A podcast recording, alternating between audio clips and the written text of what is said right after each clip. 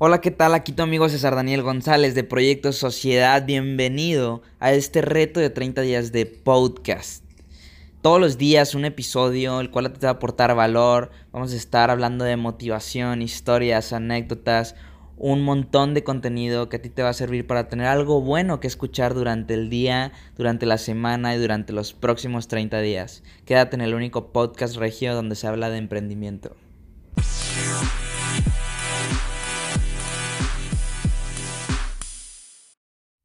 El día de hoy te quiero platicar una experiencia muy personal que a mí eh, de verdad me enseñó muchísimo, de verdad eh, aprendí muchísimo de esta experiencia y tiene que ver con cómo perdí mi primera oportunidad, eh, literalmente, no estoy exagerando, mi primera oportunidad millonaria, ¿sí?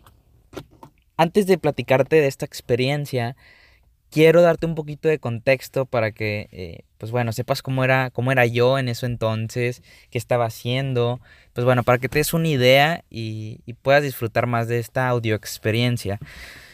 Me quiero remontar a 2015, 2016, yo tenía 16 años y me acuerdo muy bien porque fue justamente el día de mi cumpleaños. El día de mi cumpleaños un tío eh, me regaló un libro que, marcó un parteaguas en, en mi vida. Fue mi primer libro de desarrollo personal. Está titulado justamente Los secretos de la mente millonaria por T. Becker, que por cierto te lo recomiendo bastante, es un libro muy muy bueno. Pues bueno, como te comentaba, fue algo que marcó un antes y un después en mi vida. Fue un libro que me enseñó que yo podía decidir mi futuro financiero, el éxito que yo podía tener, la prosperidad que yo podía tener y cómo todo esto dependía de mí. Chistosamente lo primero que hice después de terminar ese libro fue buscar mi primera oportunidad para generar ingresos.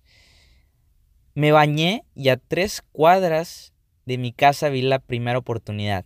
Era un restaurante. Lo primero que hice fui y hablé con el gerente. El gerente me dijo, tienes 16 años, no te podemos contratar, estamos buscando otros perfiles. Chalala. Entonces no tenía currículum, no tenía nada, no me quisieron contratar. Volví al día siguiente, porque un día antes la persona me había dicho, bueno, lo vamos a revisar y pues vamos a analizar eh, tu perfil junto con el de todas las personas que vienen a pedir trabajo. El punto es que prácticamente me estaban descartando. Entonces el día siguiente fui, me dijeron que tenía que esperar, que no podía ir al día siguiente. Después fui al tercer día y me dijeron, o sea, no sé, el chavo se rió, me dio una camiseta y me dijo, ya empieza.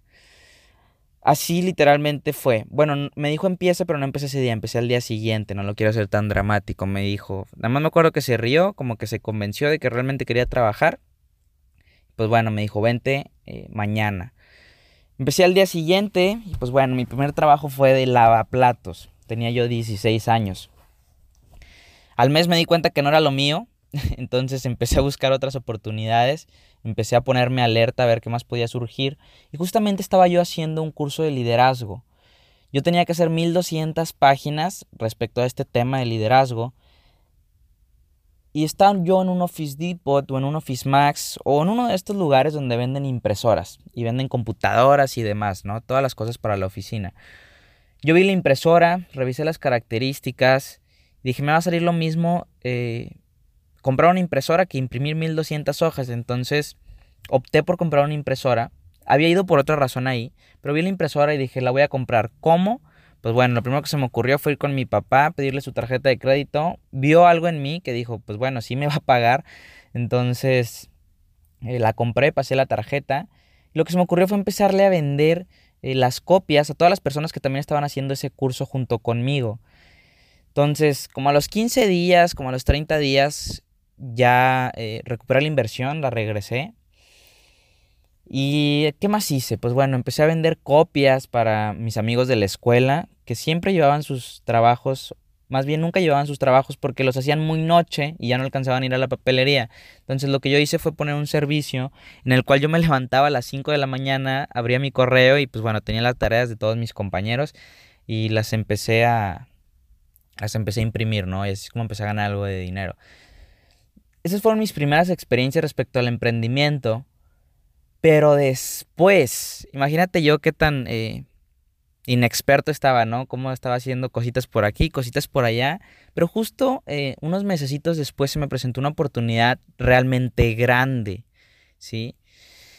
Y no te voy a decir todavía qué. Vamos a dejar un poquito de misterio, un poquito de misterio. Te voy a platicar. Era un activo, y esto mis amigos ya lo conocen porque se los he platicado algunas veces.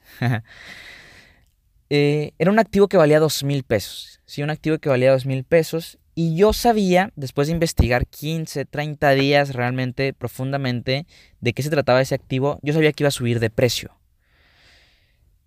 Por cada dos mil pesos que yo invirtiera, eventualmente iba a ganar más dinero.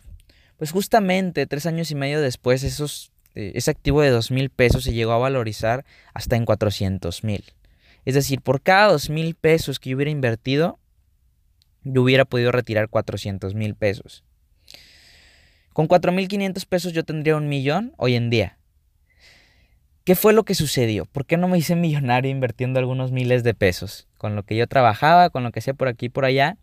Pues bueno, yo en ese entonces estaba muy inmaduro. Eh, muchas personas, bueno, no tan inmaduro, pero el hecho era que pues a los 16 años nadie te cree de lo que estás hablando, ¿no? Yo le platicé a mis papás de este tema, ellos eh, me tacharon de loco, me dijeron que no lo hiciera. Al final lo terminé haciendo por mi cuenta, justamente invertí dos mil pesos. Y pues después se dieron cuenta, me convencieron de que lo vendiera, de que era una súper mala idea, que iba a perder mi dinero, etcétera. Pues bueno, yo hice caso, ¿no? Yo realmente insistí, le dije a mis tíos, vendan lo que tengan, vamos a comprar esto. Les dije, en ese entonces eh, teníamos una Mm, buena situación económica, por así decirlo. Mi familia es una familia de clase media. Y les dije, vamos a vender un coche, vamos a hacer algo, hay que vender porque yo sé que esto se va a valorizar. Pues obviamente nadie creyó en mí, eh, al final me terminaron convenciendo de lo, que, de lo, que, no lo hiciera. Y pues la vida se me atravesó, ¿no? La preparatoria, los amigos, etc. Entonces al final me terminé, eh, pues me distraje y ya, y ya no hice, ya no invertí en ese activo pues bueno, no, toda una pena. ¿Y de qué activo estoy hablando? Estoy hablando, a lo mejor ya lo inferiste, pero antes un poquito más de contexto. Es como el Internet.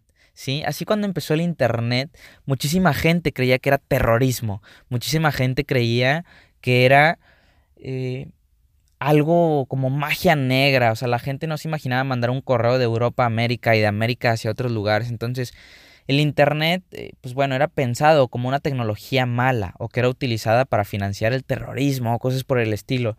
Entonces, pues bueno, ingenuos todos, ¿no? El Internet terminó siendo algo revolucionario, algo que descentralizaría la información para que estuviera al alcance de todos, que al final del día yo creo que ha traído muchísimo más cosas buenas que malas. Entonces es una buena tecnología al final del día que nos mantiene informados y nos da la oportunidad de crecer, porque nos da la oportunidad de aprender muchísimas cosas pues bueno, desde lo que es el Internet. Entonces, justamente está surgiendo esta tecnología que se llama blockchain. A lo mejor has escuchado, a lo mejor no. Eh, el mayor referente es el Bitcoin. ¿sí? Cuando escuchas Bitcoin no sabes que estás hablando de blockchain, pero estás hablando de blockchain. Lo primero que se inventó con esta tecnología, que para mí es tan revolucionaria como lo fue el Internet en su momento, eh, pues bueno, es la tecnología que respalda el Bitcoin. Ahora, el Bitcoin no es lo único que se va a inventar con esta tecnología. Esto apenas va empezando. Y aquí todo mi punto de vista, yo no soy economista, simplemente te comparto mi experiencia, lo que yo he aprendido. Va a ser algo que va a tener muchísimo crecimiento en los próximos años. Pero bueno, quiero retomar el tema respecto a cómo perdí esta oportunidad. Pues es el Bitcoin, precisamente. El Bitcoin valía dos mil pesos cuando yo compré uno. Después mis papás me obligaron a venderlo. Pero por cada dos mil pesos que yo eh, hubiera invertido en eso entonces, que por cierto era una tecnología en la que yo creo, y en ese entonces todavía creía muchísimo más fervientemente, al grado que yo quería deshacerme de todo y comprar eso, esperarme el tiempo que tuviera que esperar y sacar las ganancias. Por cada dos mil pesos que yo hubiera invertido, hubiera sacado 400 mil te comento, con 4.500 pesos estamos hablando de un millón de pesos. Y pues obviamente si hubiera invertido más, hubiera sacado muchísimo más dinero. Y prácticamente así sucedió. Ahora, ¿cómo me siento al respecto? Pues bueno, yo sinceramente creo que mi termostato económico eh, no daba para ganar tanto. Es decir, justamente lo aprendí en ese primer libro que te comentaba. Nosotros somos como un contenedor. Yo en ese entonces no tenía el, contenedor de ese tamaño para albergar tanto dinero en mi cuenta. No estaba listo, simplemente no estaba listo. A lo mejor hubiera subido un poco el precio y igual lo hubiera vendido, me hubiera ido a comprar ropa cara o probablemente lo hubiera derrochado, sí, el dinero. Entonces yo no tenía pues la conciencia o el nivel de conciencia que tengo hoy en día. Entonces yo creo que simplemente no estaba listo. Y lo que yo quiero que te lleves de esta experiencia es que yo sentí algo cuando yo conocí esa oportunidad. Yo sentí algo. Yo sabía, y creo que nunca me he vuelto a sentir así desde, desde ese entonces, ¿no? Yo sabía que iba a valer muchísimo. Yo sabía que era una gran oportunidad. Obviamente me informé mucho al respecto. Y no seguí mi intuición. Entonces, así como mucha gente lo habla, que sigas tu intuición de emprendimiento, eh, pues bueno, hasta ahorita entro en retrospectiva y me doy cuenta que es cierto. Es cierto, hay que seguir ese instinto. Mi instinto me decía, aunque yo no tuviera los, los argumentos para convencer a la gente de que iba a funcionar, algo en mí me decía que iba a valer muchísimo, millones literalmente. Obviamente hay opiniones por aquí y por allá de que era una burbuja, de que ya explotó, de que ya no funciona, etcétera. Te comparto mi, mi, pensamiento. Simplemente hubo una corrección de mercado, ¿sí? Porque si tú te fijas ahorita, pues obviamente ya no vale lo que yo te comenté en los últimos meses ha perdido algo de valor, pero apenas está agarrando vuelo. En el trading y en las divisas, en la bolsa de valores, etcétera, hay algo que se llama muy básico, que son los pisos y los techos. Bueno, yo ahorita creo que este activo está en el piso, que ya no va a bajar más de precio. Ahorita la gente, bueno, hay algo también que se llama oferta y demanda pues bueno, ahorita la gente ya no va a vender, ya en el precio en el que está, ahí se va a quedar ya lo más bajo, porque la gente que tiene este activo ya no está dispuesto a venderlo. ¿Qué es lo que sigue? Que vuelva a retomar el precio que tenía anteriormente. Obviamente los pisos han ido creciendo como una escalerita, imagínate. Primero subieron el primer escalón y valía tanto, y ya no podías bajar de ese escalón. Después llegó al siguiente escalón, después al siguiente escalón, y ya no baja de ahí. ¿Por qué? Porque cada vez hay más gente que cree en el proyecto, cada vez hay más demanda y la gente se aferra a ese activo, ya no lo vende, pues cada vez aumenta su valor. ¿sí? ahorita está en su piso, yo creo que va a volver a subir de precio. Yo realmente es una tecnología en la que confío bastante, no nada más por esta criptodivisa, sino porque yo creo que en los próximos años van a salir los próximos millonarios del nivel de Mark Zuckerberg, de Steve Jobs, de Bill Gates, a través de esta tecnología, porque así como el Internet descentralizó la información, esto es algo que descentraliza las cosas y la economía. Entonces, está sucediendo algo muy importante, hay muchos conflictos de intereses de por medio. Y ahorita ya no estoy hablando tanto de mi experiencia en cuanto a cómo perdí esta oportunidad, sino ya un poquito de materia. Hay muchos conflictos de intereses, pero definitivamente es una tecnología en la que yo creo.